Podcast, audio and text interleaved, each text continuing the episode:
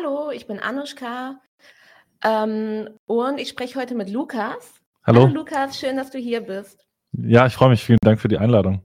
Also abseits der Öffentlichkeit äh, eskaliert Erdogans Krieg ähm, gegen Nordostsyrien, gegen die Selbstverwaltung in Nordostsyrien. Und darüber will ich heute mit Lukas sprechen. Und Lukas, du bist politischer Referent der Selbstverwaltung, der Vertretung der Selbstverwaltung Genau. hier in Berlin. Das ist sozusagen die Botschaft der Selbstverwaltung. Ja, könnte man, könnte man sagen, quasi eine. Es gibt in den in ähm, einigen Ländern quasi so Vertretungen, äh, Büros und da arbeite ich eben als politischer Referent. Genau. Und ähm, könntest du vielleicht äh, uns erstmal eine kurze Einführung geben zur, zur Selbstverwaltung in Nord- und Ostsyrien? Genau, viele kennen das vielleicht auch noch unter dem Namen Rojava. Die Selbstverwaltung von Nord- und Ostsyrien ist ein Gebiet, ein autonomes Gebiet in Syrien. Ähm, man könnte sagen, es ist der demokratische Teil Syriens und da hat sich seit im äh, Schatten oder inmitten des Bürgerkriegs ähm, seit 2012, ihr erinnert euch noch, arabischer Frühling, viele Aufstände, es, war, es waren viele Umwälzungen in der Region im Mittleren Osten. Und in Nordsyrien ähm, hat sich eben ein äh, autonomes Gebiet entwickelt. Ähm, im, Im Schatten des Bürgerkrieges konnten da am Anfang vor allem Kurden, aber es sind immer mehr Bevölkerungsgruppen hinzugekommen. Das ist ein sehr buntes Gebiet, ein Mosaik, ein Flickenteppich. Da wohnen vier Millionen Leute ungefähr. Und da wohnen, äh, gibt es sehr viele Kurdinnen, sehr viele Araberinnen, aber auch Armenier in christliche Minderheiten, Jesidinnen, äh, Turkmenen, es gibt nomadische Nawar, die Nawar-Community. Also es ist eine sehr bunte Gesellschaft und die hat eben für sich entschieden, ähm, dass sie ein demokratisches, ähm, ähm geschlechtergerechtes und multiethnisches Zusammenleben will und hat äh, eben diese Selbstverwaltung ausgerufen. Und das ist wahrscheinlich auch das, was viele auch noch wissen. Letzte Woche ähm, war da auch der ähm, ein, ein, ein Gedenktag, der sogenannte Weltkubanetag am 1. November. Und Kobane sagt bestimmt auch vielen Leuten noch was. Das steht ja wie als, als, als Symbol für den erfolgreichen Kampf gegen den IS, gegen den Islamischen Staat, gegen die Terroristen, die ähm, ja zu der Zeit ein sehr großes Gebiet im Irak und Syrien besetzt hatten und da ihre islamistische Terrorherrschaft etabliert hatten.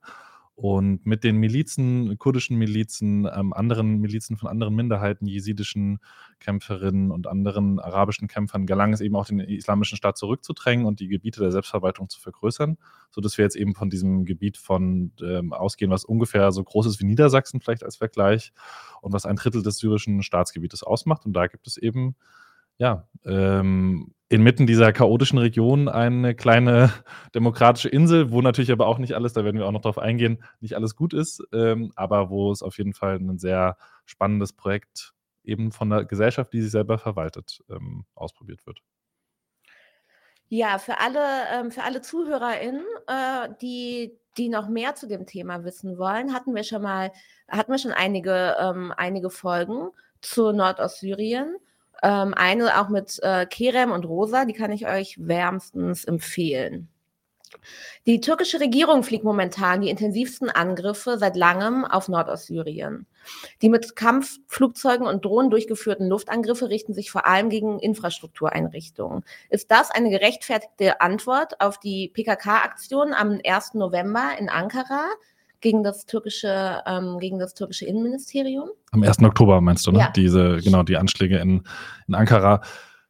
Nein, natürlich nicht. Also es ist natürlich klar, dass die ähm, kurdische Frage ist wieder sehr auf der Tagesordnung in der Türkei und das ähm, eskaliert gerade wieder. Das ist natürlich ähm, sehr zu bedauern. Also auch die Selbstverwaltung ähm, plädiert da immer für eine friedliche Lösung, dass die kurdische Frage friedlich äh, gelöst wird.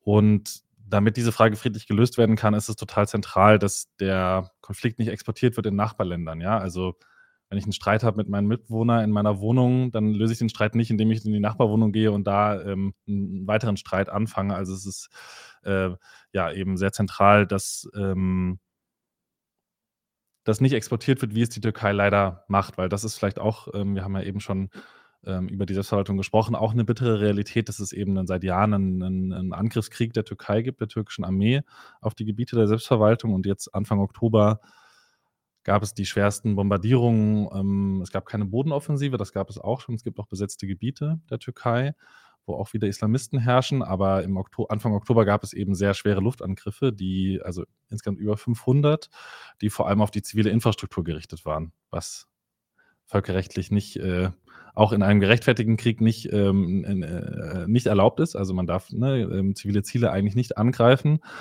Ähm, die türkische Armee hat das Gegenteil gemacht. Also es wurde gezielt die Wasserversorgung, die Stromversorgung, Krankenhäuser, Schulen ähm, angegriffen, um eben ein gutes Leben, ein Überleben der Bevölkerung dort ähm, ja, zu, zu, verunmöglichen. Und das hat wirklich ja, massive Folgen. Also es gab auch so 40 Tote, aber ich glaube, es geht vor allem darum, dass man jetzt inzwischen sagen muss, ne, kurz vor, vom Wintereinbruch, dass viel Infrastruktur zerstört wurde und dass wirklich jedes Haus betroffen ist in Nord- und Ostsyrien davon. Und ähm, das ist natürlich durch nichts zu rechtfertigen, so, eine, so ein Militärangriff.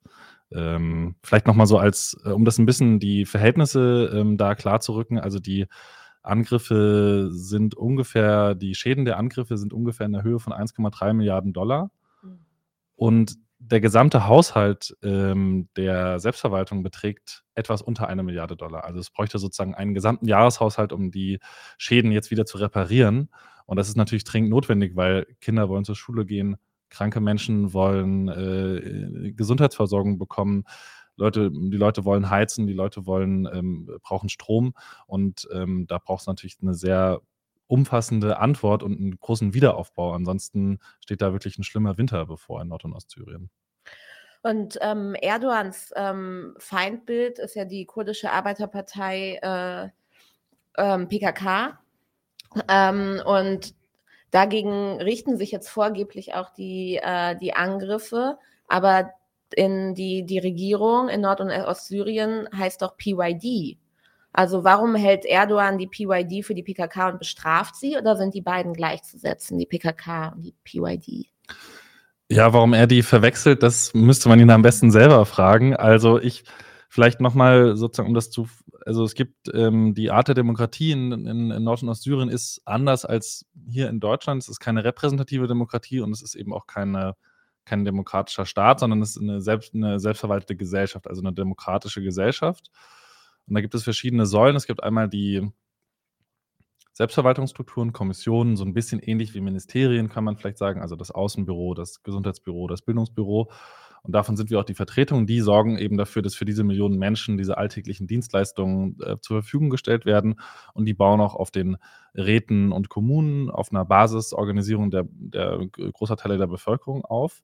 Und daneben gibt es auch noch ähm, TEFDEM, das ist so die Vereinigung der Zivilgesellschaft, da sind Gewerkschaften, NGOs und auch Parteien organisiert. Und von diesen Parteien ist eben die, die PED, also die Partei der Demokratischen Einheit, eine von vielen Parteien. Und was sie teilt mit der PKK sind bestimmte Ideen, die ne, sozusagen vom demokratischen Konföderalismus und nach Öcalan? Nach Öcalan, genau. Und äh, die, die PED ist schon eine sehr große Partei, eine sehr wichtige Partei. Das, das ist schon richtig. Also, ähm, aber sozusagen sie äh, ist nicht die Selbstverwaltung. Und deswegen würde ich auch nicht sagen, dass Erdogan die PED angegriffen hat, sondern die Bevölkerung vor Ort in Nord- und Ostsyrien. Deswegen hat er auch auf die äh, zivile Infrastruktur ähm, abgezielt. Und das ist jetzt ein bisschen wie, als würde sozusagen die Türkei Deutschland angreifen und würde sagen, in der Presse würde überall stehen, äh, Angriffe der Türkei auf die CDU. Mhm, ja? Oder ja. gut, jetzt regiert sie gerade gar nicht, aber auf die Ampelkoalition oder so. Und ich glaube, das ist vielleicht wichtig, das sich nochmal ähm, vor Augen zu führen, dass es, dass es da wirklich sehr vielfältige Beteiligungsmöglichkeiten auch gibt. Es gibt auch sehr, sehr große eine sehr große Frauenbewegung. Ja, ich glaube, das ist auch eine, ein sehr interessanter Teil dieser Demokratie, dass wirklich gesagt wird, in jeder Führungsposition gibt es einen männlichen Vorsitzenden und eine weibliche Vorsitzende. Und das ist das Co-Vorsitzenden-System, damit die Frauen die Männer kontrollieren können und sozusagen dafür Sorge tragen können, dass ihre Rechte nicht wieder verloren gehen, so wie es vorher war unter Assad und in der Region natürlich immer noch ein großes Problem ist, die, die patriarchalen Zustände.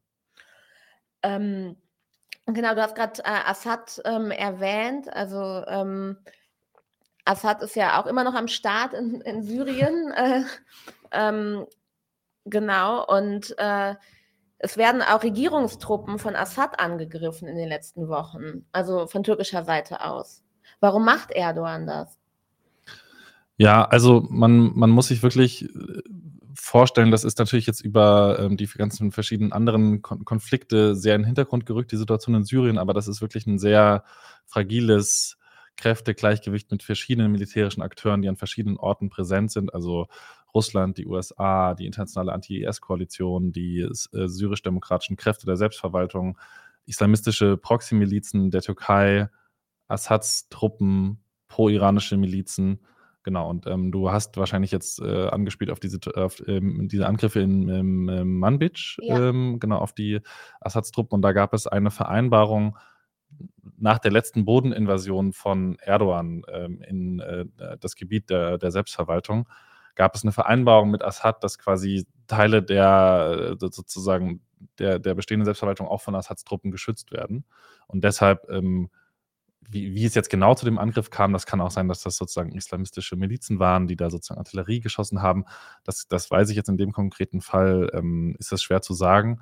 Aber grundsätzlich geht es, glaube ich, darum, dass Erdogan die Selbstverwaltung und die Menschen in Nord- und Syrien isolieren will, abschneiden will von jeglichem Kontakt, abschneiden will von der Überlebensfähigkeit. Und ich glaube, in diesem Kontext kann man auch solche, äh, solche Angriffe sehen.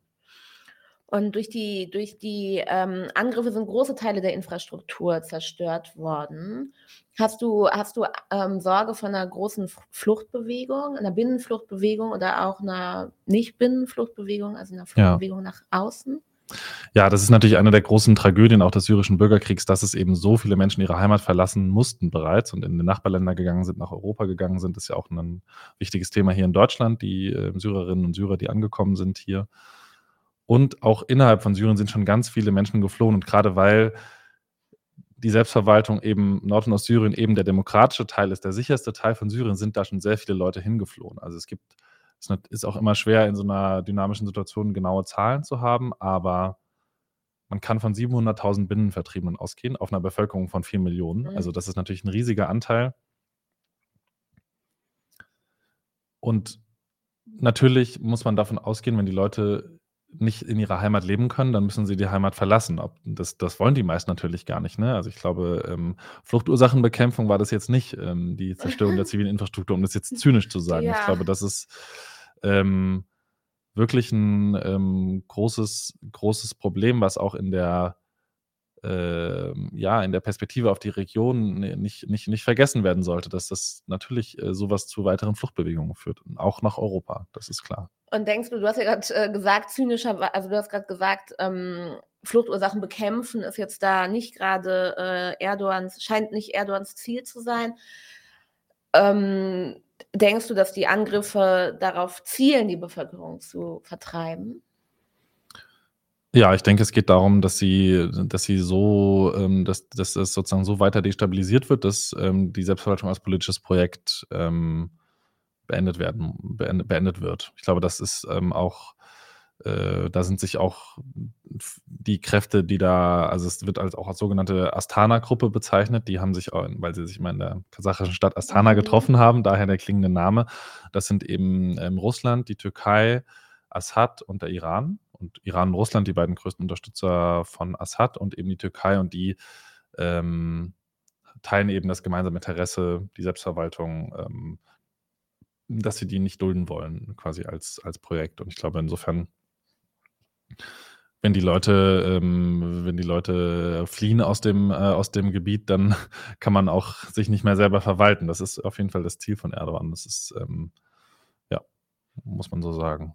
Und wie ist die Versorgungslage äh, gerade für die Menschen?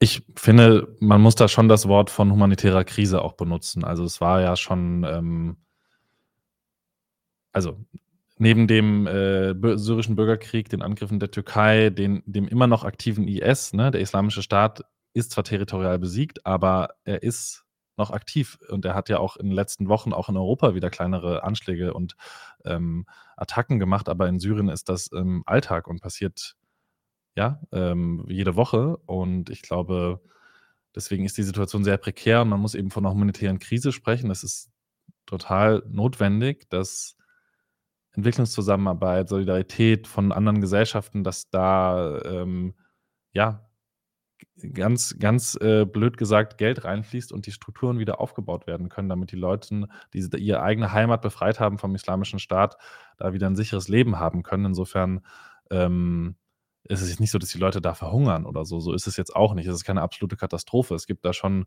noch, eben noch diese Strukturen, die das auch ähm, äh, abfedern und versuchen abzufedern. Ähm, aber mittelfristig kann das so nicht weitergehen. Ich glaube, das ist klar.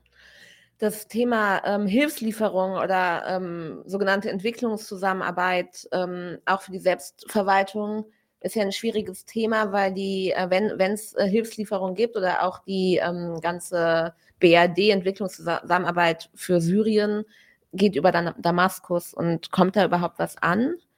Genau, also es gibt, da muss man ein bisschen differenzieren. Es gibt, es gibt quasi die UN-Syrien-Hilfe, da ist Deutschland der größte Geber mit einer Milliarden Euro jährlich und das ist wirklich, genau, also das ist so strukturiert, dass das ähm, nach Damaskus geht, an die Zentralregierung von Assad und da wird äh, erstmal die Hälfte des Geldes ähm, durch so Trick, Tricksereien bei der Zentralbank sozusagen über einen Wechselkurs in die eigene Tasche gewirtschaftet und der Rest geht an sozusagen syrische ähm, NGOs, die dann aber Mitgliedern von Assads Familie gehören. Also das muss man wirklich so sagen, da kommt ähm, sehr wenig bei der Bevölkerung an. Das war bei beispielsweise bei auch so Dingen wie ähm, Impfstoffen für die während der Corona-Pandemie ähnlich. Und ich glaube, deshalb ist auch ein sehr wichtiger erster Schritt für eine Stabilisierung der Region wäre auch die Öffnung von anderen Grenzübergängen. Also da gab es ähm, zum Beispiel früher war der Al-Yarubia-Grenzübergang zwischen ähm, Syrien, also Nord- und Ostsyrien und dem Irak ähm, offen. Und da könnte dann zum Beispiel so eine UN-Hilfe direkt in die Gebiete ähm, kommen. Man muss gleichzeitig aber auch sagen, es gibt auch humanitäre Hilfe, die nicht äh, von Deutschland in Syrien, die nicht über die UN gemacht wird. Mhm. Da habe ich zum Beispiel heute einen, ähm, einen, ein äh, Video gesehen auf Social Media von Handicap International, das ist eine kleine NGO und die haben ein Projekt, was vom Auswärtigen Amt auch mitfinanziert wird, ähm, wo sie Sachen, woran man gar nicht denkt. Aber natürlich, ne, was passiert im Krieg? Es gibt ganz viele Blindgänger und in einem See bei Raqqa, einer sehr großen arabischen Stadt, soll eine Brücke neu gebaut werden und das ist total schwierig, weil an den Brückenpfeilern ganz viele Blindgänger ähm, aus dem Krieg noch liegen, vom IS, von anderen Truppen und dann gibt es da jetzt SpezialtaucherInnen, die da runtertauchen und die Blindgänger rausholen. Da gab es so sehr beeindruckende Bilder, wie viele ähm, ähm, Raketen und Bomben sie da aus dem Wasser ziehen und das sind natürlich auch alles äh, sehr wichtige ähm, Schritte in diesem Wiederaufbau äh, der Region, einen Schritt Richtung Frieden, einen Schritt Richtung Sicherheit. Insofern ähm, gibt es nicht nur die UN-Syrien-Hilfe, aber es ist natürlich im Vergleich zu anderen Regionen total wenig und man müsste auf jeden Fall auf der UN-Ebene das anders regeln, dass das nicht eine, letztendlich eine Finanzierung von Assad ist, weil das ist es gerade. Die UN-Syrien-Hilfe ist gerade eine Finanzierung des Assad-Regimes. Ähm, die USA sind ja auch ein ziemlich großer äh, Player äh, in, der, in der Region. Und vor einem Monat oder ja, vor ziemlich genau einem Monat, am äh, 6.10., hat die ähm, USA gezeigt, dass sie äh, Drohnen von ihrem NATO-Partner Türkei abschießen kann. Also es kam eine Drohne und die ist irgendwie ein bisschen zu nah an den US-Stützpunkt gekommen und äh, wurde dann abgeschossen. Ähm, heißt das im Umkehrschluss, dass alle, dass, ähm, dass alle türkischen Angriffe auf zivile Ziele der Selbstverwaltung mit Billigung der USA ablaufen? Also die USA und Russland haben die Lufthoheit über dem Gebiet und deswegen heißt es im Umkehrschluss ja. Also dass äh, sozusagen die Angriffe der Türkei geschehen mit Billigung von Russland und der USA und das ist natürlich sehr bitter, weil gerade ähm, ja, die USA und auch sehr viele andere über 60 Staaten international haben sich ja zu dieser Anti-IS-Koalition zusammengeschlossen und gemeinsam eben mit den syrisch-demokratischen Kräften, den SDF, den IS zurückgedrängt und auch weiter halten sie in den Schach. Ja, es gibt ja immer noch 10.000 ähm, IS-Kämpfer, die fanatischsten, die bis zum Schluss sich nicht ergeben wollten, ja. Also ich denke da manchmal so an, das ist immer, immer schwieriger Vergleich natürlich, aber so an äh, die letzten Nazis in Berlin, die sich nicht ergeben wollten, ja, die sind jetzt da in Gefängnissen, die letzten IS-Terroristen, 10.000 Stück, 2.000 ausländische darunter und es gibt noch 50.000 ähm, Frauen und Kinder aus IS-Familien ähnlich fanatisiert ähm, und dagegen hat die internationale Anti-IS-Koalition nur mit Hilfe der Selbstverwaltung kämpfen können. Und deswegen ist es natürlich sehr bitter, dass es da nicht die entsprechende Reaktion gibt, auch von Russland und den USA. Ähm, und es ist auch sehr kurz gedacht. Das ist natürlich ein Zugeständnis an Erdogan, weil er eine wichtige geopolitische ähm, Position hat in der Region als Brückenkopf der NATO und so weiter. Aber da haben wir eben schon drüber gesprochen, ja. Fluchtbewegungen, humanitäre Krisen, das führt jetzt nicht dazu, dass äh, so was wie der IS-Ideologie der ideologische Nährboden entzogen wird, sondern das destabilisiert natürlich die Region immer weiter. Und das sehen wir ja, dass die Region wirklich seit Jahren und Jahrzehnten im Chaos ist. Und man hat in der Selbstverwaltung im Gegenteil ja eher eine Vision, einen Weg raus aus dem Chaos. Und das müsste man unterstützen. Ja, und das ist wirklich auch für die Menschen vor Ort natürlich total tragisch zu sehen, dass sie da ja, ein bisschen auch im Stich gelassen werden. Das kann man schon sagen. Und in ihrem Wunsch nach Stabilität und Frieden da so ähm, unbeachtet werden. Und gleichzeitig, um auch wieder jetzt, ähm, kann man, glaube ich, diesen Drohnenabschluss auch aus einer anderen Richtung sehen, weil diese ich glaube nicht, ist jetzt mal, ich bin jetzt kein Militärexperte, aber ich glaube nicht, dass diese türkische Drohne wirklich diesen US-Stützpunkt mhm. angegriffen hätte. Das wäre ja sozusagen ein, ein offener, bewaffneter Konflikt zwischen zwei NATO-Partnern. Das wäre nicht passiert. Deswegen würde ich das eher als eine politische Kommunikation sehen, was die USA mhm. gemacht haben. Wirklich eine deutliche Warnung an die Türkei äh, nochmal ausgesprochen hat, hey, geht nicht zu weit. Und das ist natürlich ein gutes Zeichen und sollte ausgebaut werden und braucht es auch mehr. Da gibt es auch andere positive ähm, Beispiele. Zum Beispiel hat die USA ähm, zwei der Milizen, der islamistischen Milizen der Türkei, also das sind wirklich, das sind ehemalige IS-Kämpfer und wirklich, also das ist, äh, hat nichts mit, ähm, mit, mit, mit, mit, mit syrisch-nationaler Armee zu tun oder so, sondern das sind Islamisten, die eben jetzt zum Beispiel im kurdischen Afrin herrschen und da hat die USA jetzt, nachdem die so Morde begangen hatten, die jetzt auf eine Sanktionsliste gesetzt. Also da gibt es sozusagen schon die Möglichkeit, Druck auszuüben. Und das ist natürlich was, wo wir auch in unseren Gesprächen als Vertretung ähm, immer wieder viel drüber reden ähm, und äh, eben drüber reden, wie man diese Syrien-Krise lösen kann. Das ist natürlich klar, man löst sie nicht durch Gewalt, man löst sie durch Diplomatie, durch Gespräche. Das ist, ähm, glaube ich, sonnenklar. Und ähm, ich will noch mal ein bisschen auf die Anti-IS-Koalition eingehen. Mhm. Also sowohl Schutzmacht ähm, USA als auch Aggressor Türkei sind äh, Mitglied der NATO und sind auch äh, Mitglied der Anti-IS-Koalition. Wie geht das zusammen und welchen Nutzen hat die Anti-IS-Koalition, wenn Erdogan ähm, auch islamistische Söldner und äh, äh dschihadistische Bewegungen unterstützt? Ja, ich glaube, also erstmal muss man, glaube ich, schon sagen, dass es eine Erfolgsgeschichte ist, die Anti-IS-Koalition. Also der Islamische Staat, das, das ist ja auch schon wieder jetzt so ein paar Jahre her, dass man das gar nicht mehr so präsent hat, aber das war ja wirklich ein Staatsgebilde, ja. Das war auch der Unterschied zu Gruppen wie Al-Qaida, die gar nicht das Ziel hatten, äh, sozusagen äh, im kurzfristig einen eigenen Staat aufzubauen. Der Islamische Staat hat das ja aber wirklich geschafft und dann sind wirklich diese eine der brutalsten Terrorherrschaften etabliert, die man, äh, die man sich vorstellen kann. Und das wurde natürlich auf einer territorialen Ebene besiegt, ja. Der, jetzt gibt es den IS halt noch als Untergrundorganisation und der ist natürlich jederzeit oder der arbeitet die ganze Zeit daran, wieder aufzuerstehen. Ja, es gibt sozusagen, es gab zum Beispiel ähm, in Hasaki, in einer Stadt in Nord- und Ostsyrien, einen Gefängnisausbruch, aus, mhm. wo äh, 2000 dieser, dieser fanatisierten äh, Gefangenen versucht haben auszubrechen mit Unterstützung von außen. Und das war wirklich im Nachhinein, wenn das geklappt hätte, dann wäre der IS wieder ein sehr großer Faktor gewesen. Dann wären auch wieder viel, viel größere Anschläge in Europa passiert. Das muss man sich auch immer wieder vorstellen. Also, wenn es nicht in den Tagesschau kommt, dann ist Syrien ganz weit weg. Aber ähm, wir erinnern uns noch die, an die Anschläge in Paris, in Bataclan, ja, an die vielen Menschen, die auch in Europa ähm, Opfer geworden sind, natürlich auf der ganzen Welt Opfer von diesem IS-Terror geworden sind. Insofern ist das schon echt gut, dass das in dieser internationalen äh, gemeinsamen Anstrengung be be be besiegt werden konnte.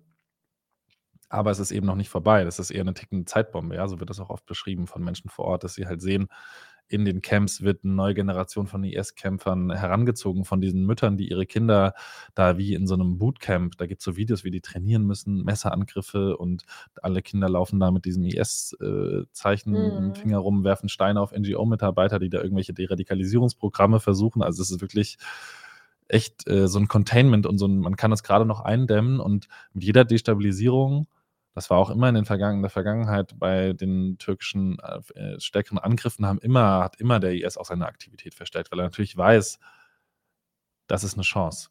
Wir können wieder ein Player werden. Und das ist, ähm, würde ich sagen, eher ein Grund, die internationale Anti-IS-Koalition weiter auszubauen, noch zu verstärken und dass ähm, zum Beispiel die ganzen äh, IS-Kämpfer vor ein Tribunal zu stellen, ähnlich wie vielleicht wie die Nürnberger Prozesse, ja, so ein internationales ähm, Tribunal zu machen. Das hat die Selbstverwaltung auch vorgeschlagen, ähm, damit auch, das, das darf man ja auch nicht vergessen, damit die ganzen Opfer des IS auch endlich Gerechtigkeit und Aufklärung erfahren und die Verbrechen ähm, auch gerecht äh, bestraft werden. Ähm, das hat mich damals sehr beeindruckt, als ich im äh, Camp Al-Hol war. Da, ähm, Ach, du hast da äh, also auch sogar vor Ort in Al-Hol. Ja, Krass, genau. Ja. Also zu, kurz zur Info, das ist das, äh, glaube ich, das äh, größte Internierungscamp ja. für IS-Frauen und ihre Kinder. Da sind aber nicht nur IS-Frauen, das ist, glaube ich, auch schwierig zu unterscheiden. Ähm, für die Selbstverwaltung, wer ist total radikalisiert und äh, wer nur ein bisschen von diesen Personen. Es gibt auch sind. immer wieder Morde, es gibt Frauen, die wollen aussteigen und sagen, ich habe es verstanden, das war ein, ich habe einen riesen Fehler gemacht, wie komme ich hier raus? Es gibt auch zum Beispiel die Radikalisierungs- Zentren wirklich auch für die Kinder. Also das ist auch mit einer deutschen NGO zusammen von der Selbstverwaltung ein Projekt, das Hori Center, wo die Kinder eben aus diesem Setting rausgenommen werden, sich wieder ne, deradikalisieren. Ähm, genau, und dann gibt es aber auch von, genau, wenn natürlich dann diese fanatisierten Frauen das mitkriegen, da gibt es auch Morde in diesem Camp, ja, die werden dann umgebracht. Das ist wirklich grausam. Also, also ich erinnere mich an den Tag, wo ich da war, man musste mit einem gepanzerten Fahrzeug mhm. auch äh, fahren ähm, und sechs Assaish, also ähm, ja, wie äh, Polizisten waren dabei, die vermummt und schwer bewaffnet waren. Wir konnten nur ganz kurz immer äh, schnell rausspringen, ähm, die Fotografin und ich ein Foto machen und wieder rein.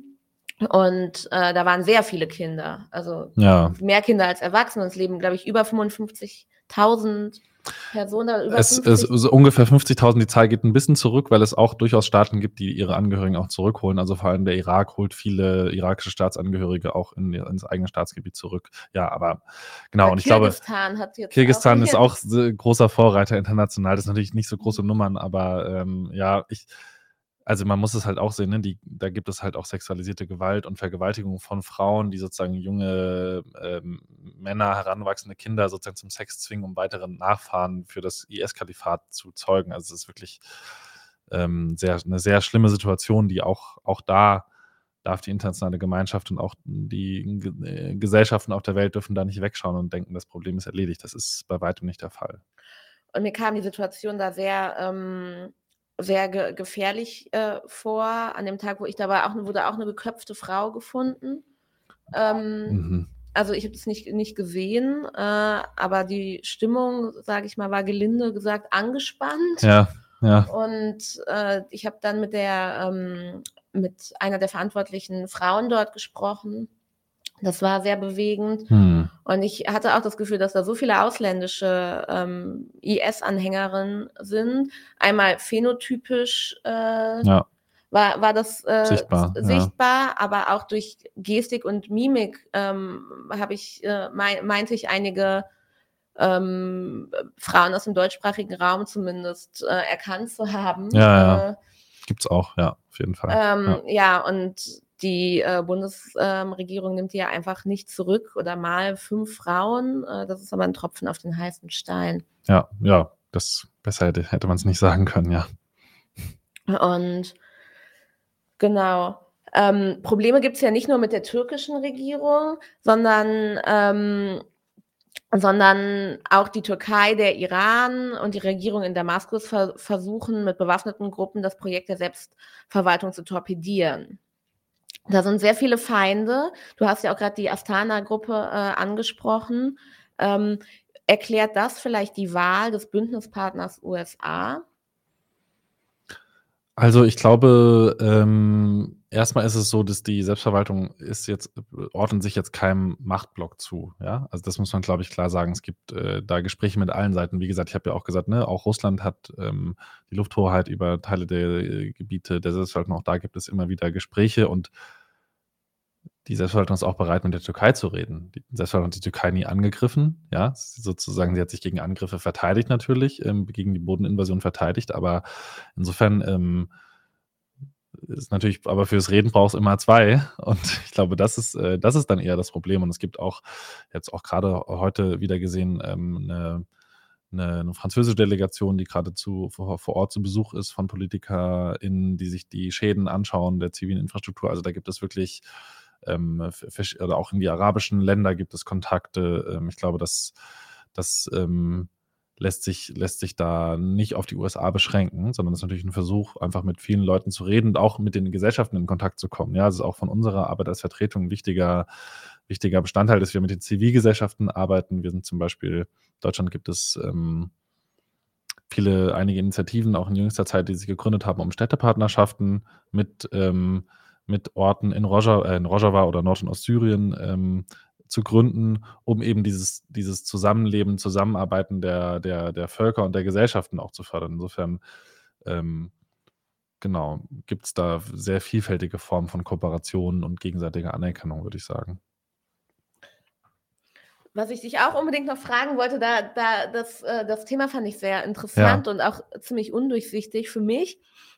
Ähm, Anfang, Anfang September gab es in ähm, der Al-Thor, glaube ich, ähm, ja. gab es einen ähm, Aufstand, ähm, Aufstand eines, ähm, sagen wir mal, gab es einen Aufstand äh, arabischer Stämme in der Region, der Al-Thor. Und der Auslöser war die Gefangennahme des örtlichen Militärratsvorsitzenden, der bekannt ist als Abu Kaula. Was, was war da los? Was hat er gemacht? Ich habe Gerüchte gehört, er hätte ein Bündnis mit äh, Assad geschlossen. Genau, also vielleicht ähm, Abu Kaula war der Vorsitzende des örtlichen Militärrats, also hat quasi war für die Sicher Sicherheit vor Ort zuständig und ähm, der also ist auch äh, eine Region, ein, ein Ort, wo das sehr notwendig ist. Das ist an der südlichen Grenze der Selbstverwaltung. Wir können es auch gleich gerade mal hier auf der Karte oh ja, zeigen, die du dankenswerterweise ausgedruckt hast. Also wir sehen hier im Norden, das ist die Türkei und ähm, an, den, an der nördlichen Grenze, dort wohnen eben auch mehrheitlich Kurdinnen und auch viele christliche und andere Minderheiten. Und je weiter im Süden, desto mehr arabische Bevölkerung gibt es quasi, auch in Raqqa und ähm, Tabqa, da beim, beim Euphrat. Ähm, und hier unten ist eben der Assor, also direkt an der Grenze zum, zum syrischen ähm, äh, Zentralstaat. Und das war auch ganz lange noch ein Gebiet wo der IS sehr stark war, wo er spät zurückgedrängt wurde. Deswegen ist da auch noch viel zerstört. Und es ist eben direkt an der Grenze zum, zum, zum, zum, zum, zum äh, zu Assads ähm, äh, Gebiet, zum syrischen Zentralstaat.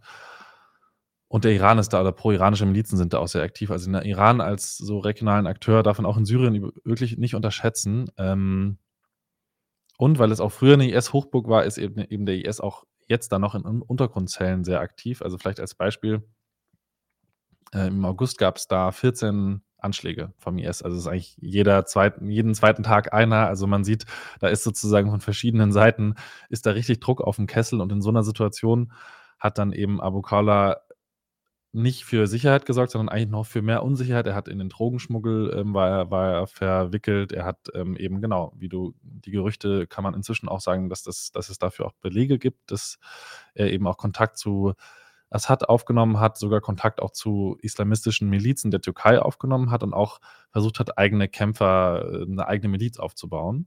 Und das wurden dann von Stammesvertretern an die Selbstverwaltung berichtet. Ähm, da muss man vielleicht auch nochmal sagen, arabische Stämme, das ist so, das würde jetzt auch zu sehr, da kann man auch eine eigene Folge nochmal auf, drüber ja. aufnehmen, weil das ist sehr spannend, ähm, wirklich, das ist eine sehr wichtige politische und auch soziale Einheit auch äh, in der Region. Ja, das ist sozusagen sowohl für so als Solidarnetzwerk, aber auch als politischer Akteur sehr relevant und die sind immer sehr pragmatisch. Also sie äh, haben immer pragmatische Kooperationen und sind wirklich eher traditionell und konservativ geprägt. Deswegen war das, ist das wirklich ein großer Erfolg, dass es da so lange und so gut in der Selbstverwaltung auch so eine Kooperation gibt. Ja, weil es gibt natürlich auch ähm, sowohl ne, sozusagen zwischen Kurden und Arabern auch so Vorurteile und da wurde viel abge, abgebaut und ähm, Deswegen ist das jetzt auch eine tragische Entwicklung, dass eben über diese, ähm, diese Unsicherheitsfigur des Abu Kaula, dass er dann eben sozusagen da einen anderen Plan verfolgt hat. Und ähm, das hat sich eben noch verbunden mit dann eben auch Provokationen von pro-iranischen Milizen, von Assad-treuen Kämpfern. Und dann gab es eben,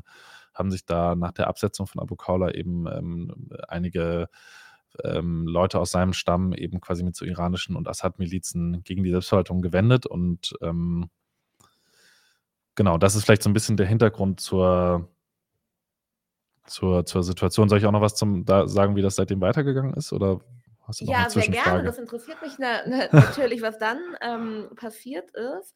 Also ich wollte nochmal ähm, noch mal dazu sagen, dass dann so ein bisschen der Eindruck entstand, äh, hatte ich das Gefühl von türkischen Medien auch ähm, und ähm, Assad-treuen Medien, es äh, würde sich um einen äh, ethnischen Konflikt handeln da in der Region, also sozusagen die äh, Kurdinnen gegen, äh, gegen die ähm, arabischen ähm, Stämme. Ja. Und ist da was dran? Ich glaube, ich kann mir vorstellen, dass es Leute vor Ort so wahrnehmen, aber ich glaube sozusagen, das ist ja, verweist ja auch auf eines der Probleme im Mittleren Osten, dass eben so politische Konflikte ethnisiert werden, zu religiösen Konflikten, mhm. zu ethnischen Konflikten umgedeutet werden. Und ich glaube, das ist auch ähm, da der Fall. Also vielleicht deswegen habe ich auch mich eben selber korrigiert, als ich Rojava gesagt habe, weil Rojava ist ja kurdisch und bedeutet Westkurdistan, also den westlichen Teil Kurdistans und das ist ein Teil der Selbstverwaltung. Aber es leben eben nicht nur Kurden in äh, Nord- und Ostsyrien, sondern eben auch ganz viele andere Minderheiten. Und deswegen kann man auch nicht sagen, dass diese Selbstverwaltung ein kurdisches Projekt ist. Es hat natürlich eine, eine, Geschichte auch mit der, mit der kurdischen Frage und so weiter. Und es geht auch darum, dass Kurdinnen da gut leben können. Aber ähm, den, den Leuten vor Ort ist halt klar, wir müssen hier zusammenleben. Das ist ein Mosaik. Und wir müssen in diesem Mosaik uns gegenseitig Rechte zugestehen, sonst können wir hier nicht leben. Sonst wird es immer weitergehen mit diesem Chaos, mit diesen ähm, inneren Kriegen. Und da wollen wir einen Schlussstrich drunter setzen. Deswegen ist es ja so ein tolles Beispiel von multiethnischen Zusammenleben. Und vielleicht nur als kleine, ähm, als kleine Anekdote oder als kleines Beispiel ähm, die Selbstverwaltung hat auch drei Amtssprachen, ja? Arabisch, Kurdisch und Syriakisch-Aramäisch. Also das. Ähm, das ist die Sprache, die Jesus gesprochen hat. Das ist die Sprache, die Jesus gesprochen hat, ganz genau. ich glaube, das ist nicht der Grund, warum sie sie ausgewählt haben, aber es ist vielleicht so, um das einzuordnen. Genau. Also, aber auch ein Beispiel natürlich zu sagen, hey, ähm, auch Christen sollen hier wieder gut leben können, weil die natürlich sehr besonders, genau wie Jesiden von, vom IS betroffen waren. Und auch noch ein weiteres Beispiel ähm, alle Kinder können auch in ihrer Muttersprache unterrichtet werden in den Schulen. Also ich glaube, diese Förderung der eigenen Kultur ist wirklich was, was sehr im Herzen des Projektes liegt, ähnlich wie die Förderung der Rechte von Frauen. Und ich glaube, deswegen und trotzdem gibt es natürlich über Jahrzehnte von äh, auch einer Arabisierungspolitik von Assad und sozusagen einer Schürung von gegenseitigen Vorurteilen. Äh, natürlich gibt es, wird es da Ressentiments geben in der Bevölkerung. Das ist ja total klar. Das ist ja überhaupt, äh, das ist ja auch okay und solche Sachen verändert man nicht von heute auf morgen. Die Frage ist ja nur, wie geht man dann damit um? Ja, und ich glaube, das ähm, ist eben, da ist immer der Weg der Selbstverwaltung. Natürlich gegen Angriffe wird sich verteidigt, aber sonst ist eben der Dialog die Lösung. Und ich glaube, ähm, das äh, ist auch ein gutes Beispiel dafür, jetzt auch bezogen auf die Situation der Ressort. Ähm, nachdem sich die Lage etwas beruhigt hat. Also es gibt schon durchaus noch weiter Angriffe auch vom IS und von pro-iranischen Milizen. Auf die syrisch-demokratischen Kräfte, aber es ist nicht vergleichbar mit, ähm, mit der Situation im Spätsommer. Und es gab deshalb jetzt, als sich die Lage wieder ein bisschen beruhigt hatte, ähm, eine Konferenz von eben StammesvertreterInnen, von ähm, VertreterInnen verschiedener Parteien, von den syrisch-demokratischen Kräften und von der Selbstverwaltung und auch von der lokalen Verwaltung in der Rassor, ähm, wo eben auch geguckt wurde, was, sind, was gibt es denn vielleicht auch für legitime Nöte und Sorgen. Zum Beispiel die, ganzen zerstört, die ganze zerstörte Infrastruktur durch den Kampf gegen den IS. Ja, mhm. dass da so Aufbauprojekte wie diese Brücke in Raqqa, das ist natürlich Sachen, die brauchen Zeit und die Leute haben natürlich auch die berechtigte Forderung, hey, wir müssen hier leben, wir wollen, dass das aufgebaut wird. Und dann äh, kon, sozusagen, das wäre jetzt auch, würde jetzt auch wieder zu weit führen. Es ist, äh, gibt da auch einen Artikel, ähm, findet ihr auf unserem Twitter-Account Sanes Germany, jetzt auch eine gute Gelegenheit, um den hier nochmal zu promoten. Ähm, da gibt es auch eine Übersicht, was in dieser Konferenz alles beschlossen wurde, weil das ist sehr umfangreich und ist, glaube ich, ein gutes Beispiel, dass es auch möglich ist, auch in so einer eskalierten Situation wieder zurück zum Dialog zu kommen. Und ähm, genau, das ist vielleicht auch ein gutes Beispiel, wie sich auch die Selbstverwaltung de, de, die Lösung dieses blutigen Syrien-Konflikts auch vorstellt. Aber du willst vielleicht noch was fragen ich zu der Ressort, ne? fragen, weil ja. ich kann mir diese Konferenz ein bisschen, also äh, stelle ich mir gar nicht so äh, einfach händelbar vor. Einerseits wegen Sprachen, also wegen Sprachbarrieren. Ähm, es muss, äh, muss ja dann alles in verschiedene Sprachen übersetzt werden. Und dann stelle ich mir das so vor, dass da die, ähm, dass da eine äh, kurdische Feministin die in einer, in einer höheren Position ist. Äh, es gibt ja auch das Co-Vorsitzenden-Prinzip, was du gerade erklärt hast. Dann neben dem, äh, neben dem ähm, vielleicht schon älteren ähm, Stammesführer sitzt und die sich irgendwie, dass die irgendwie eine gemeinsame Diskussionsgrundlage finden müssen. Ja, ich glaube, so ungefähr ist es. Also es, da Ilham Ahmed war zum Beispiel auch ähm, da, das ist auch eine sehr beeindruckende Politikerin. Die hast du, die hast du, glaube ich, auch getroffen, ne? als du da warst, oder? Kann sein. Ja, also ich, äh, ich, ich meine, dass du mir das damals erzählt hast, dass ja. du zurückgekommen bist. Ich habe die auch schon mal getroffen, die ist wirklich auch sehr beeindruckend. Und ich glaube, ich glaube einfach, oder als in auch mit, in Gesprächen ähm, mit ihr oder was ich so von vor Ort mitkriege, ich glaube, die Leute haben einfach, oder die meisten, natürlich nicht alle, ja, aber viele haben einfach erkannt, wenn wir hier zusammen leben wollen, dann müssen wir miteinander reden. Und das Reden heißt nicht, wie wir jetzt reden, ein interessantes Gespräch und ne, sozusagen, sondern es kann natürlich auch ein handfester Streit sein, aber das ist doch gut, das ist ja Demokratie, sich miteinander streiten und dann einen Kompromiss finden. Und da gab es auch durchaus Kompromisse, die bitter, bitter auch sind, auch aus, zum Beispiel aus einer feministischen Perspektive. Also zum Beispiel hat die Selbstverwaltung eigentlich vor, ähm, zu verbieten, dass Mädchen voll verschleiert in die Schule gehen, ja, um zu sagen, da haben sie einen Freiraum, sie sollen gleichberechtigt mit Jungen lernen können abgesehen davon, dass diese Vollverschleierung erst durch den Islamischen Staat eingeführt mhm. wurde. Und da gab es sehr große Widerstände von den arabischen Stämmen. Und dann wurde ah. das in diesen Gebieten, zum Beispiel in der Rasur, auch wieder zurückgenommen. Da kann man natürlich jetzt sagen, okay, das ist aber äh, nicht gut für die Entwicklung von Mädchen, wenn sie da voll verschleiert, ja, sozusagen und direkt ähm, sozusagen in diese patriarchale Schublade gesteckt werden. Auf der anderen Seite ist es vielleicht auch eine Möglichkeit, einen Streit durch einen unbequemen, aber doch einen Kompromiss ähm, zu lösen. Insofern ist, glaube ich, genau dieses Bild von der kurdischen Frauenaktivisten und dem, dem arabischen, muslimischen älteren Mann, der auf, als Stammesvertreter, die sich da richtig fetzen, glaube ich, auf diesen Konferenzen. Ich glaube, das ist wirklich, zeigt die Lebendigkeit der Demokratie eigentlich, ne, in Nord- und Ostsyrien. Das stelle ich mir sehr interessant vor. Ja. Ich habe auch noch nicht durchgelesen. Ich habe mir noch nicht durchgelesen, was beschlossen wurde bei dieser Konferenz, aber das möchte ich auf jeden Fall noch machen. Ja, ähm, genau. Ähm, was ein Thema, worauf ich auch noch gerne eingehen, oder zwei Themen, um die ich gerne noch besprechen würde mit dir, ist einmal das Thema Öl und mhm. dann das Thema Wasser. Ich glaube, mhm. das sind äh, zwei sehr wichtige Themen. Und ähm, auf der Ostseite des Euphrat, in der Al-Sor, befinden sich auch die von den US-Truppen besetzten größten Ölfelder Syriens. Ähm, was hat es mit den Vorwürfen des Ölraubs bzw. Ölverkaufs seitens der Selbstverwaltung ähm, ähm, seitens der Selbstverwaltung auf sich? Und gibt es Bestrebungen, diese Ölfelder zurück in syrische Hand, was auch immer das heißen mag, zurückzugewinnen?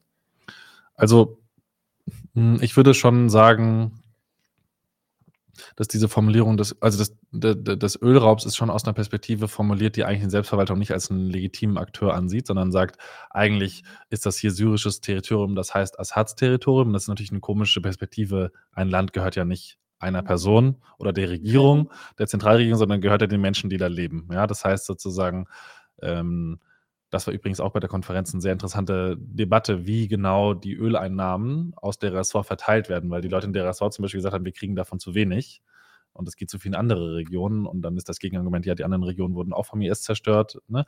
Aber also insofern, ich glaube sozusagen, um diese Frage des Öls gibt es auch in, vor Ort immer wieder Diskussionen. Das ist, glaube ich, auch ein wichtiges Ziel, dass das die Ressource gerecht verteilt wird. Ähm, und das ist auch ein muss man auch wieder in der Geschichte ähm, sozusagen von Syrien kann man das, kann man das vielleicht noch ein bisschen, ähm, das Bild noch ein bisschen erweitern. Also die Nord- und Ostsyrien galt früher auch so als Kornkammer und als ölreiche Region und wurde aber auch ähm, deshalb sehr äh, rückständig gehalten von der Zentralregierung. Es war eigentlich quasi immer nur Rohstofflieferant ähm, in die, für die Zentralregion, für die weiterentwickelten Gebiete, äh, wo nicht so viele Minderheiten, nicht so viele Kurdinnen gelebt haben. Und insofern würde ich sagen, ist das eher ein Fortschritt, dass die Leute vor Ort eben wie zum Beispiel auf dieser Konferenz in der RSV entscheiden, was machen wir mit dem, mit dem, mit dem Öl, was wollen wir mit unserem Getreide machen. Und man muss auch sagen, so viel können die leider gar nicht damit machen, weil es wirklich ein internationales Embargo gibt, ja. Also die, es gibt, das weißt du ja dann auch, du weißt ja, bist ja auch über den mhm. einzigen Grenzübergang, das ja auch eher diese schwimmende, schaukelnde Hängebrücke ist in Semalka, ne, vom Nordirak. Das ist die einzige äh, der einzige Weg raus und rein und da kann gar nicht, können gar nicht viele Maschinen, viele Ersatzteile, äh, Medikamente, das, das, das ist alles sehr beschränkt. Insofern ähm, darf man sich das jetzt auch nicht, nicht irgendwie als da eine Art von Raub vorstellen. Ich glaube, das ist ein falsches Bild. also dieser, dieser Grenzübergang in Zemalka, das, ähm, ich kann mir gar nicht vorstellen, wie da überhaupt irgendein schweres Gerät über diese Ja. schwimmende Brücke Ja, das ist wirklich. fährt. Also der Bus, der uns gefahren hat, war, hat vielleicht, hatte Platz für 10 bis 20 Leute.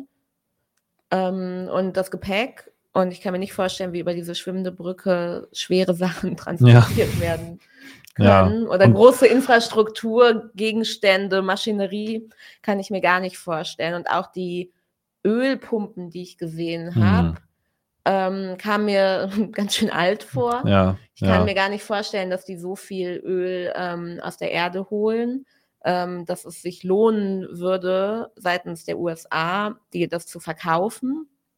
Ähm, es halten sich aber wirklich, deshalb habe ich die Frage auch etwas provokant gestellt Ja, ja. mit Ölraub. Ähm, ich höre ich hör oft, dass äh, oft von Gegnerinnen Hm, des, hm. ähm, des Selbstverwaltungsprojektes, äh, die USA würden sich auf das Öl setzen und das ähm, verkaufen im großen Stil.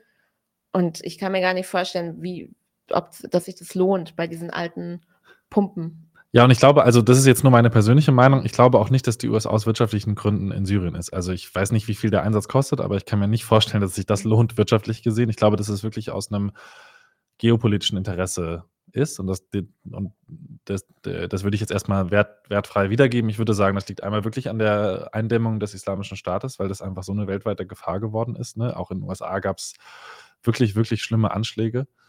Ähm, und auch eine, eine, eine so, ähm, ähm, äh, welches Wort benutzt, wie ist das Wort, ein, ein ähm, Zurückdrängen, des, Zurückdrängen des Einflusses des Iran, weil wie gesagt, das ist wirklich ähm, ein sehr wichtiger regionaler Akteur, ähm, natürlich auch ein ähm, menschenverachtendes Regime und äh, der Iran versucht zum Beispiel so eine Landbrücke durch den Irak und Syrien ähm, zum Libanon und auch Richtung Israel zu machen und das deswegen ist auch die Region um der Ressort zum Beispiel auch interessant. Also nochmal zusammenzufassen, ich würde sagen, die USA ist da eher aus geopolitischen Gründen als aus wirtschaftlichen Gründen, aber ich bin jetzt auch kein Experte für US-Außenpolitik, das muss ich auch dazu sagen.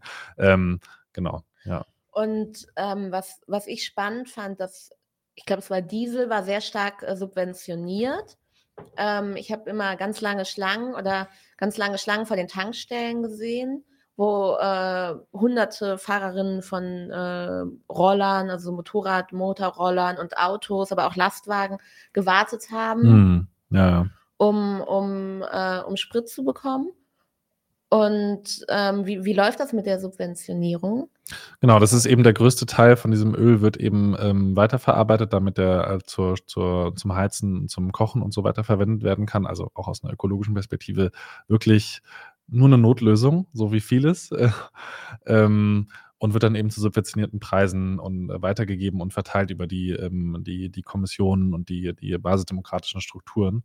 Ähm, genau, und dann, weil es eben auch da Knappheit gibt, äh, entstehen da viele lange Schlangen. Ich wollte aber gerade noch, das, das ist mir Mhm. gerade wieder eingefallen, weil du eben das Stichwort von zurück in syrische Hand finde ich eigentlich ein gutes Stichwort. Ich glaube, das ist ähm, nämlich auch das, was das generelle politische Ziel der Selbstverwaltung ist. Das ist vielleicht auch nochmal wichtig zu sagen, weil es geht jetzt nicht darum, zu sagen, wir wollen einen eigenen Staat gründen, also noch irgendein, hier ist jetzt Nord- und Ostsyrien sozusagen, irgendwie wie äh, Südvietnam und Nordvietnam oder so, keine Ahnung, ähm, sondern es geht wirklich darum, beizutragen zu einer politischen Lösung der Syrien-Krise, eben dass sozusagen Syrien wieder zurück in die Hand der Syrerinnen kommt, der Fischi, und zwar sozusagen, das heißt alle Minderheiten, alle Bevölkerungsgruppen, die dort leben, das heißt auch Männer und Frauen, ja, das heißt Christen, Muslime, Jesiden. Ähm, und dort eben auch, äh, und der Vorschlag ist eben, da gab es im April eine breitere Initiative der Selbstverwaltung, uns auch sehr ähm, interessant findet man auch auf unserer Internetseite. Ähm, wo sie eben vorschlagen, dass im Einklang mit der UN-Resolution äh, 2254 aus, ähm, aus dem Jahr 2015 ist die schon, die eben auch vorsieht, es braucht eine politische Transition, einen Transitionsprozess in Syrien. Ähm, und äh, die Selbstverwaltung schlägt eben vor, hey, lass uns doch an einen Tisch setzen, alle politischen Akteure in Syrien, die dazu bereit sind, sollten sich zusammensetzen und überlegen, wie können wir ähm, aus diesem Chaos, aus dieser Kriegssituation, aus der Destabilisierung raus und wie können wir ähm, da eine, ja, eine neue Verfassung schreiben, die eben Rechte für Minderheiten vorsieht, die Rechte für Frauen vorsieht, die ähm, auch eine gerechte Verteilung der Ressourcen vorsieht. Wir haben über das Öl gesprochen. Und ähm, die auch eine Möglichkeit von Rückkehr von Syrerinnen, die geflohen sind, in Würde, ja, vorsieht. Das ist ja momentan auch nicht möglich. Und ich glaube, das ist wirklich nochmal ein Beispiel dafür, wie die Selbstverwaltung einen Schritt raus sein kann aus diesem desolaten Zustand aktuell. Und das ist, glaube ich, wir haben jetzt ganz viel über die Probleme geredet und über diese schlimme Erfahrung von zehn Jahren Bürgerkrieg. Und ich glaube, dieser Vorschlag, diese Initiative zur Lösung der Syrien-Krise wäre wirklich ein Schritt Richtung, ein großer Schritt Richtung Frieden und Stabilität. Und es gibt, glaube ich, wenig, was die Menschen mehr verdienen, als einfach in Frieden und Stabilität leben zu können. Das wollte ich nochmal so pathetisch sagen, weil ich es wirklich glaube, dass das ähm, man das nicht vergessen sollte, neben den verschiedenen Problemen, dass es da auch eine Möglichkeit gibt, voranzukommen und eine Lösung anzubieten, für die, auch für die gesamte Region.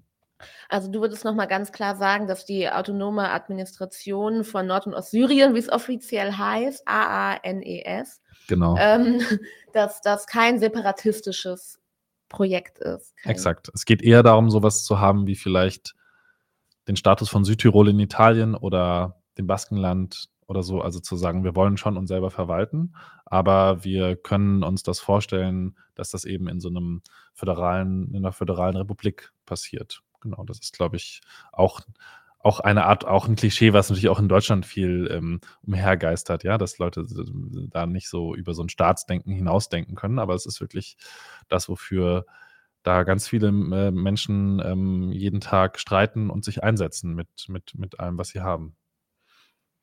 Und genau, dann ein anderes Thema, was ich gerne noch besprechen würde, ist Wasser, weil ähm, Erdogan auch Wasser als Kriegswaffe benutzt und den, ähm, den Wasserzufluss des Euphrats kappt, sodass man sieht hier nochmal den Euphrat, die Lebensader der Region. Und ähm, Genau, das Wasser äh, kappt, äh, sodass nicht genug ankommt, dass nicht genug runterläuft, obwohl es dann einen Vertrag auch eigentlich gibt aus den 80ern. Ja, 1987 wurde das, wurde da sozusagen festgelegt, welche Wassermenge da ähm, pro Sekunde oder ich weiß die genauen Zahl jetzt nicht, aber wie viel Wasser äh, sozusagen der Euphrat nach im Wasser ähm, im Euphrat nach Syrien fließen muss. Und ähm, das ist ganz interessant, wenn man sich das anschaut. Die Wassermenge verändert sich nicht, der IS herrscht, es verändert sich nichts. In dem Moment, wo die Selbstverwaltung die Kontrolle hat, ja, die Menschen sich demokratisch selber verwalten, sinkt die Wassermenge auf die Hälfte. Das ist natürlich äh, ein Skandal. Also, das muss man wirklich sagen, das ist auch, ähm, die, eine gute Wasserversorgung ist ein Menschenrecht und es ist auch gerade ähm, führt zu ganz vielen gesundheitlichen Problemen, die total leicht zu vermeiden wären. Also zum Beispiel Ausbrüche von Cholera. Ja, das ist halt, liegt natürlich an der, ähm, wenn die, äh, wenn das, äh, der Wasserspiegel niedriger ist, wird die Wasserqualität schlechter und dann erkranken Menschen an Cholera, was einfach einfach äh, eine Krankheit ist, die es nicht geben bräuchte. Und das andere Problem, wodurch die, das ist hm, da auch so ein Brennspiegel von verschiedenen Krisen, ist natürlich die Auswirkung der Klimakrise. Also man muss wirklich sagen, Nord- und Ostsyrien ist das, heißt ja in der Klimaforschung so most affected people and areas, ja, mhm. das ist, ist in Syrien der Fall. Und ähm, das führt eh schon zu Dürren und Sandstürmen und wenn äh, und zu Ernteausfällen und das schaukelt sich halt mit dem, mit der, mit diesem ähm, Wasserkrieg der Türkei halt gegenseitig hoch. Und das ist natürlich ein weiterer, ein weiteres von diesen vielen Problemen, die man gut lösen könnte durch eine äh, ja, Rückkehr zur Diplomatie, durch eine friedliche Lösung. Und dazu müssen natürlich aber alle Seiten bereit sein. Und das mit dem Wasser, also es kommt auch zu wenig Wasser im Irak an, soweit ich äh, war, klar, ja, das läuft, ja, läuft ja, durch, äh, durch, das Gebiet dann das, in den Irak, also da kommt dann auch zu Die Flüsse Wasser. halten sich nicht an die Nationalstaatsgrenzen. Verdammt. Genau, Mist Euphrat, warum? Nein, es kommt genau, es kommt auch zu wenig Wasser im, äh, im Irak an und Wasser wird ja auch zur Stromgewinnung äh, genutzt. Ja. Und das leidet auch stark darunter. Ja. Wenn nicht genug Wasser durchkommt, ja. äh, können die Turbinen nicht angetrieben werden und die Strom. Die sind aber jetzt eh zerstört durch den Angriff der Türkei. Insofern nein. Also ich weiß nicht, ob die konkreten ja. Turbinen zerstört sind, aber so ist das. Ne? Da wird von allen Seiten versucht, das Projekt zu unterminieren, die Leute in Unsicherheit äh, zu, zu, zu treiben und ähm, ihnen das Leben dort zu verunmöglichen, obwohl sie so eine schöne Idee eigentlich haben. Und dann habe ich noch, äh, ja, kommen wir zu meiner letzten Frage an Okay, dich. wow, das ging vorbei wie im Flug, muss ich sagen. Und genau, die ähm, letzte Frage, da würde ich auch noch mal die Karte ähm, zu Rate ziehen. Schon vor über einem Jahr oder jetzt mehr als anderthalb Jahren spricht ähm, Erdogan von einer Bodenoffensive, die er gerne äh, einleiten würde. Um so eine sogenannte Schutzzone, wie er sie nennt, einzurichten. Das seht ihr hier, dieser ganze Bereich. So, mein Finger kommt nicht bis hier hinten. Soll diese Schutzzone sein nach seinem Gusto, so würde er sich das wünschen. Und dann ähm, wurde der NATO-Beitritt von Norwegen und Schweden als äh, Druckmittel benutzt von Erdogan, um diese Schutzzone durchzusetzen. Aber mittlerweile ähm, steht dem NATO-Beitritt von Schweden nichts mehr im Wege und trotzdem ist die Bodenoffensive nicht gestartet und die Schutzzone nicht, äh, ja, es gibt keine, nicht, keine sogenannte Schutzzone. Was, was denkst du, warum? Also ich glaube zunächst mal, ne, du hast es ja auch eben schon die Anführungszeichen in die Luft gemalt, das wäre keine Schutzzone. Es gibt auch nichts zu schützen. Ne? Es gibt keine Angriffe der Selbstverteidigung auf türkisches Territorium. Deswegen braucht man die Türkei nicht vor der Selbstverwaltung schützen. Das muss man ganz klar so sagen. Und auch was innerhalb dieser 30 Kilometer tiefen Zone passieren würde, das würde, also man sieht ja auch hier die roten Gebiete in der Karte, das sind die schon von der Türkei besetzten äh, Gebiete, wo jetzt eben die Islamisten herrschen und das wäre, wird eine Gefahrenzone für die Bevölkerung dort. Ja, durch diese islamistische Herrschaft müssen die Leute fliehen. Äh, sie sind äh, Willkür und Gewalt ausgesetzt. Da kommt es zu Entführungen, zu äh, Vergewaltigungen. Also das ist eine Gefahrenzone, keine, keine Schutzzone. Das muss man ganz klar so sagen. Und ich glaube, das ist auch ein Grund, dass das von Russland und den USA nicht äh, zugelassen wird, natürlich, weil sie sehen, dass da Erdogan eher seine neo-osmanischen äh, Expansionsträume verfolgt und ähm, dass natürlich dann die Frage von einer Wiederaufleben des IS nochmal eine ganz andere Dimension annimmt, ja, weil äh, der wird natürlich das so eine Bodenoffensive nutzen. Dann sind die können die Kämpfer der syrisch-demokratischen Kräfte nicht mehr Al-Hol beschützen. Dann können sie nicht mehr die Gefängnisse beschützen. Und dann, wenn der IS wieder aufersteht, dann haben wir wirklich nochmal eine ganz andere Dimension von Chaos in der Region. Ich glaube, das ist nicht im Interesse von Russland und der USA. Und ähm, gleichzeitig kann so auch nicht weitergehen. Also ich glaube, da braucht es schon auch eine, eine, eine Neuorientierung in der, in der Politik und um zu sehen, dass ähm, eine Stabilität eben nur mit einer politischen Lösung der Syrien-Krise, nicht mit einer militärischen Lösung passieren kann. Und da ist eben diese Initiative der Selbstverwaltung der beste Schritt. Und es bräuchte wirklich die Erkenntnis, dass ähm, diese Gewaltspirale nur durch Dialog zu beenden ist. Ja, ich habe doch noch eine Frage. Und zwar, als ich äh, dort war vor anderthalb Jahren, äh, haben viele Menschen vom, von einem demografischen Wandel, den Erdogan hm. vollziehen möchte, gesprochen. Und hierzulande kenne ich demografischen Wandel eigentlich im Kontext von, die Bevölkerung wird immer älter und äh, es gibt irgendwie zu wenig junge Facharbeiterinnen. Äh, so. Ja. Aber das war dort anders gemeint. Und zwar ging es um demografischen Wandel, dass die Bevölkerung, also die kurdische Bevölkerung, vertrieben werden soll und durch ähm, arabische Bevölkerung, die ähm, sozusagen ersetzt werden soll, wie auch diese Söldner, die dann da. Ja, das ist halt auch wieder ein Beispiel von so einer Ethnisierung, ne, des Konflikts. Mhm. Das ist, glaube ich, ich glaube auch, ich würde auch, also, ne, es geht, genau, es geht darum sozusagen, also genau an dieser, an dieser türkischen Grenze leben sehr viele Kurdinnen und da leben aber auch, also diese, ich weiß nicht, ob man das hier erkennen kann, also diese Flecken, das, mhm. diese grauen Flecken, das sind christliche Minderheiten. Also es wäre auch eine Vertreibung von denen bedeuten. Und die sind auch, die mussten auch fliehen aus den besetzten Gebieten. Und auch hier aus Afrin mussten ganz viele Kurdinnen und Kurden fliehen.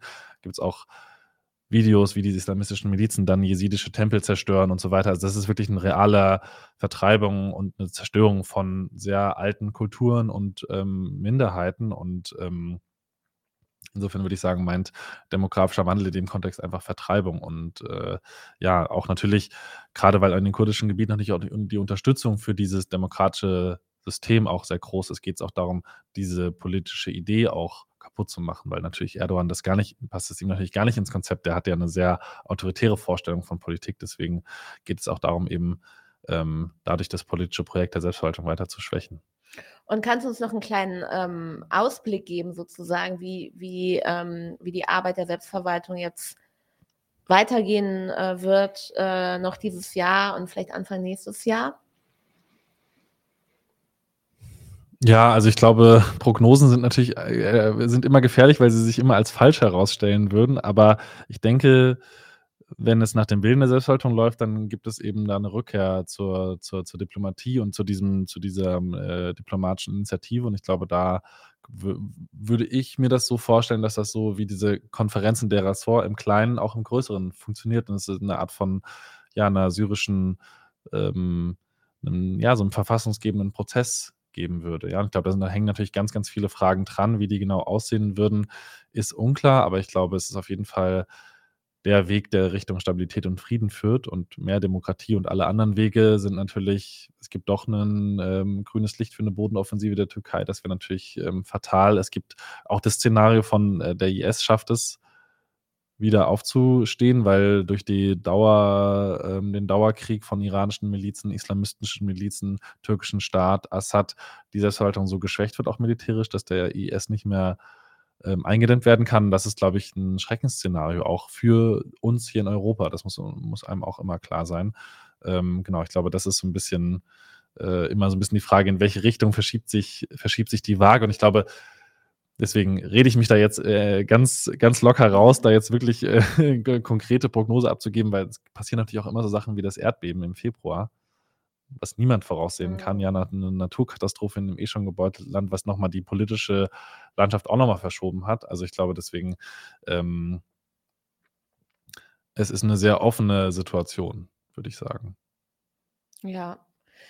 Ja, dann danke für dieses ja. Schlusswort. Nein, danke fürs Gespräch, ja. es war super spannend, fand ich, ja. Ja, schön, dass du da warst. Ähm, ich hoffe, wir machen dann auch äh, nächstes Jahr nochmal ein Update äh, zu dem äh, Thema. Gerne, ja. Jederzeit, jederzeit. Und euch vielen Dank äh, fürs Zuhören. Bis zum nächsten Mal. Leute, wir brauchen eure Hilfe. Wenn euch dieses Video gefallen hat, klickt auf Like, abonniert den Kanal und vergesst nicht das Glöckchen zu drücken, damit ihr benachrichtigt werdet, wenn wir neuen Content droppen. Außerdem solltet ihr uns überall folgen, wo wir verfügbar sind. Das ist Facebook, Instagram, Twitter und Twitch. Und wenn wir irgendwelche Ankündigungen machen oder Posts, dann shared, was das Zeug hält. Gebt uns all eure Liebe. Wir haben mittlerweile ziemlich signifikante Kosten. Wenn ihr es euch irgendwie leisten könnt, unterstützt uns doch auf Patreon. Dann kommt ihr auch in den Genuss verschiedener Vorteile, wie zum Beispiel Zugang zu unserer Discord-Community oder Zugang zu den ultrageheimen Patreon-Episoden, die wir dort posten. Außerdem könnt ihr uns natürlich auch über PayPal Spenden zukommen lassen. Außerdem haben wir mittlerweile einen eigenen Online-Shop. Das heißt, wenn ihr euch immer noch fragt, was ihr euren Lieben zu Weihnachten, Ostern oder sonst wie schenken könnt, geht dorthin und kauft duftes Merch. Alle Links dazu hier in der Beschreibung oder auch auf unserer Webseite 99zu1.de. Vielen Dank fürs Dabeisein, danke für die Unterstützung und wir sehen uns in diesem Theater.